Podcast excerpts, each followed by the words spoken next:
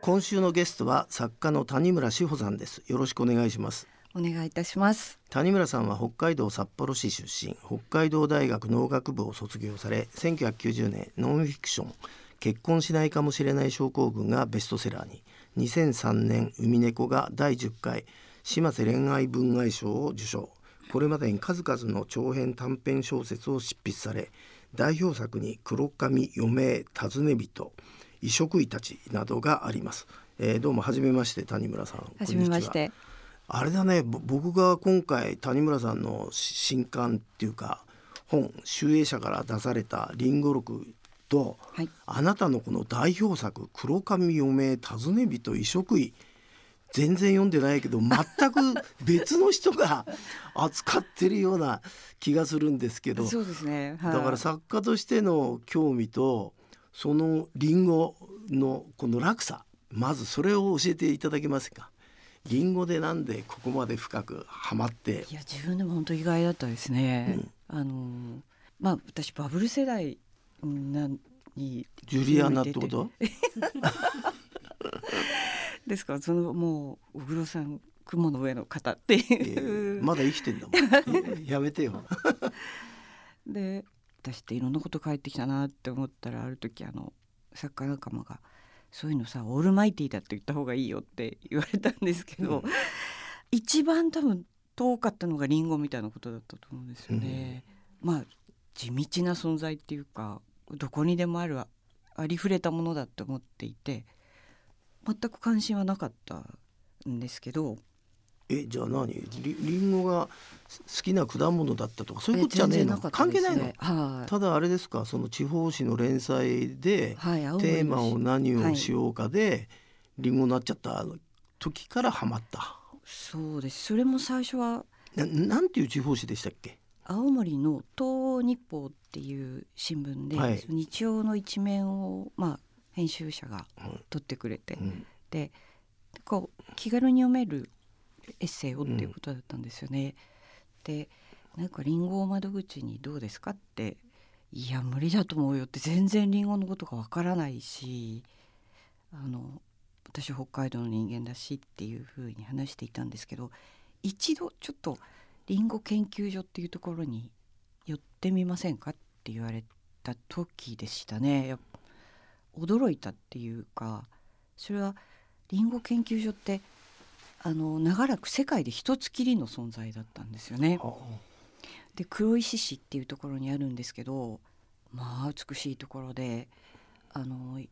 こうツタの絡まる洋館みたいなのが、まあ、ありまして写真があったね。はい、であのずっといろんな、まあ、世界中のりんごの品種がこう並んでいましてあのそれが、まあ、いろんな育て方だったりしてしてるんですよね。でそこをゆっくり研究者の方と歩いてる時になんかりんごにこう手をかけたりですねその動作とか優しいんですよね。でこううんまあある蛾がこう入るんですけどそこで果実からこう汁がこう出てしまって「これりんごの涙と言うんですよ」なんて言われてそういうのありませんか？あのクラスの中であのすごく地味な子っていうか、はい、ひっそりした子だと思っていてでも話すとすごく長い歴史とか なんかこうえそういう人だったの？っていうので出会う時はあんまりなかったんですけど私はリンゴがそうだったっていうふうだったですね。まあいちごの真逆いちごはいちごは派手だもんね。そうですよね。ケーキの上に乗ってたり。J-Way ロハスタここに、えーと、谷村さんの、まあ、最新刊は「りんご録」ですけどそのさらに56年前に出された「キキリンゴ機構」私は読ませていただきましたが一番驚いたのはこんな手があったのかと。りんご1個で2冊も本かけちゃってて。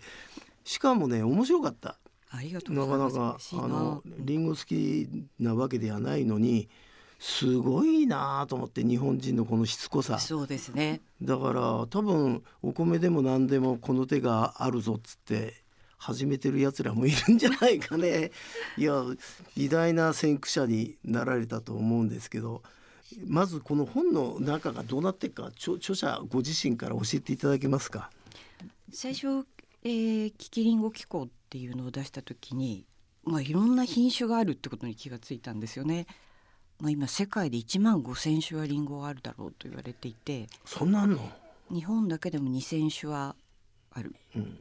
で、まあ、とにかく食べて調べて書いて食べて調べて書いてっていううちにな一冊は終わってしまったようなところがあって、うんそれが最初の「キキリンゴ機構」っていう風だったんですね。はいで取材をこう青森から飛び出してリンゴ県というところは全部回ってみようと思って、はい。回るうちにあの今度はいろんなリンゴの言葉に出会っていった。ですからリンゴ栽培家の言葉。それからいろんな文文学表現とか音楽とかに出てくるリンゴって何リンゴなの？っていう。例えばあのビートルズのリンゴとかアップル社のアップルって何リンゴなのとか そういういろんなリンゴが気になり始めて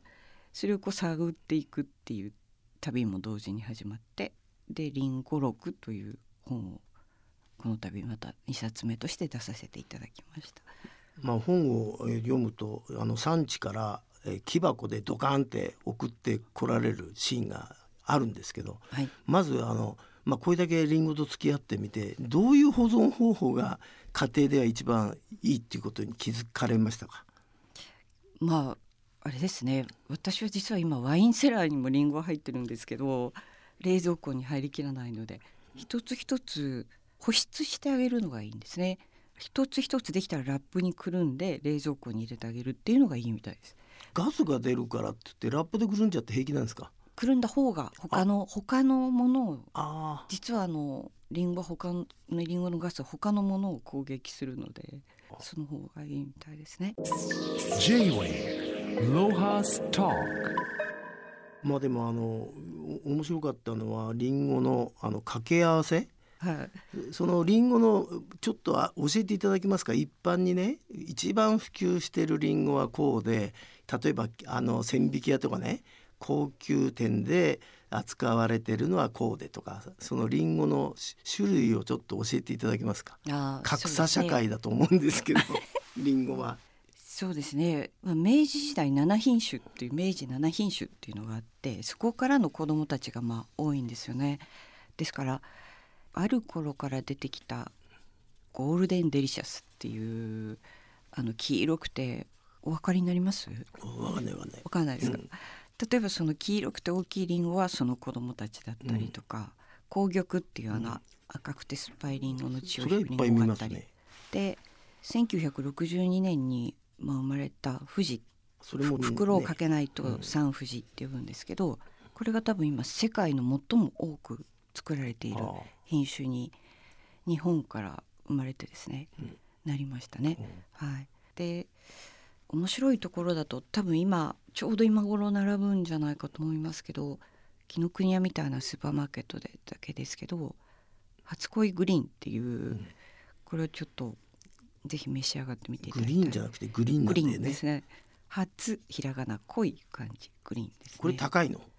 ？400円ぐらいするんじゃないですかね一つはい高いかな？でも紅玉だって同じぐらいなんじゃないの？いやそんなにししないのないですしないの？はいやだなじゃあ倍か。一番一番高いの教えてくださいよ。一番高千匹い屋銀座店とか。一番高世界一とかなのかなやっぱ大きいですもんねなるほど。J-Wave Lohas Talk まああとこのあ新しい方の新潮の方では随分リンゴにまつわるまあ小説家の話とかいっぱい出てくるんですけど僕一番面白かったのはニュートンのリンゴ。はいこの話をちょっと教えていただけますか？ニュートンは万有引力を リンゴが木から落ちるので知ったと。はい、まあ昔教わりましたがまずこの話が本当だとしてあのリンゴは何だったんですか？ニュートンのリンゴっていう種類ですね。ニュートンのリンゴって呼ばれてますね今その種類は。はい、あの一冊目の方に出てくる、はい、あのその木はその黒石のリンゴ研究所にありますけれどリンゴってあの落下しやすいリンゴと落下しにくいリンゴがあるんですよ。今のリンゴはほとんど落下しないんですが昔は結構それとの戦いだったんですね。だから今だとあのリンゴが木から落ちたらっていうのは出てこないかもしれない話になりましたね。うん。まあ、あの僕アフリカとか取材行くとですねやっぱりフクロウを見つけるとすごい嬉しくて夢中になって写真撮ったりするんですけど、はい。この青森のリンゴ園にフクロウがいるんですか？はい。もともといたんですね。あ青森ににですか？というかですね世界のリンゴ園にフクロウっていうものは割と共存してたんですね。あそうなんですか、はい。リンゴとフクロウ。はい。リンゴの木の樹洞にフクロウが営巣していたんですけど、だんだんまあそういうものを人間が排除していった、うん。でそれから、えー、とリンゴの植え方が変わったので、まあ、だんだん矮化栽培って言って、ん細い木で早く育つようにっていう栽培法に変わっていって、はい。フクロウは入ってこられなくなっああ止まる気がないんだ。ない。あねえ。でも逆にネズミはかじりやすくなった。ああなるほど。だからフクロウが食べてくれていたネズミが増えてでフクロウがいない。うん、である時ですねフクロウをもう一回戻そうではないかっていう話になったんですよね。で青森が、まあ、先駆けでそれを始めまして今ずいぶん戻ってくるようになったって聞いてます。J-Way Lohas Talk まああの谷村さんはまるでリンゴ博士のように話を伺ってますが実は北海道大学農学部で応用動物学をはい、専攻されてるとこの応用動物学っていうのはどういう、えー学問なんですか？あの何をやってもよかったんですよね。まあ、でも主にみんな進化論のその中でどういうこの動物の行動というかはあの位置づけされるのかっていうことを主にやっていた気がします。いや、うんた例えば具体的な動物でいうとどういう動物？私はたまたま野ネズミだったんですよ。あネズミだったんはい、ですか、あフクロウの餌だった ですね。をやってました。はいそ。れでそのネズミの、うんえー、とどういう行動を研究なさってたんですか？当時冬眠するのではないかって言われてましてリスのように。うん。であのまあ、代謝を下げてうん。北海道なんで、まあ、冬気温が下がると活動がすごく下がる。うん。でこれはいある種冬眠の一種ではないかうん。っていうのでそれを追いかけていましたうね。ん。それでなんか意味のある結論に至ったんですか？それがなかなか寝てくれなくて大学の屋上で学部の屋上で、まあ、たくさん買ってパイプを通してたんですけどもう夜も走り回ってねネズミがちゃんと寝てくれなくて。多分でもその後少しずついろんなことをあの次の代の人たちが見つけていってくれたと思う、代謝は明らかに多分少し下げてるんですけど、だから動物ってすごく寒かったりすごく暑かったりすると代謝を下げてこうそこをなんとかやり過ごそうとするでしょうね。Lohas Talk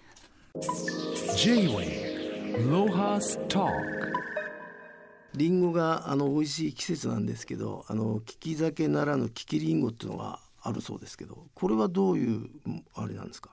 いやキキリンゴってことは多分なんか自分で作ったんだと思うんですよね私が。あそうなの？ただ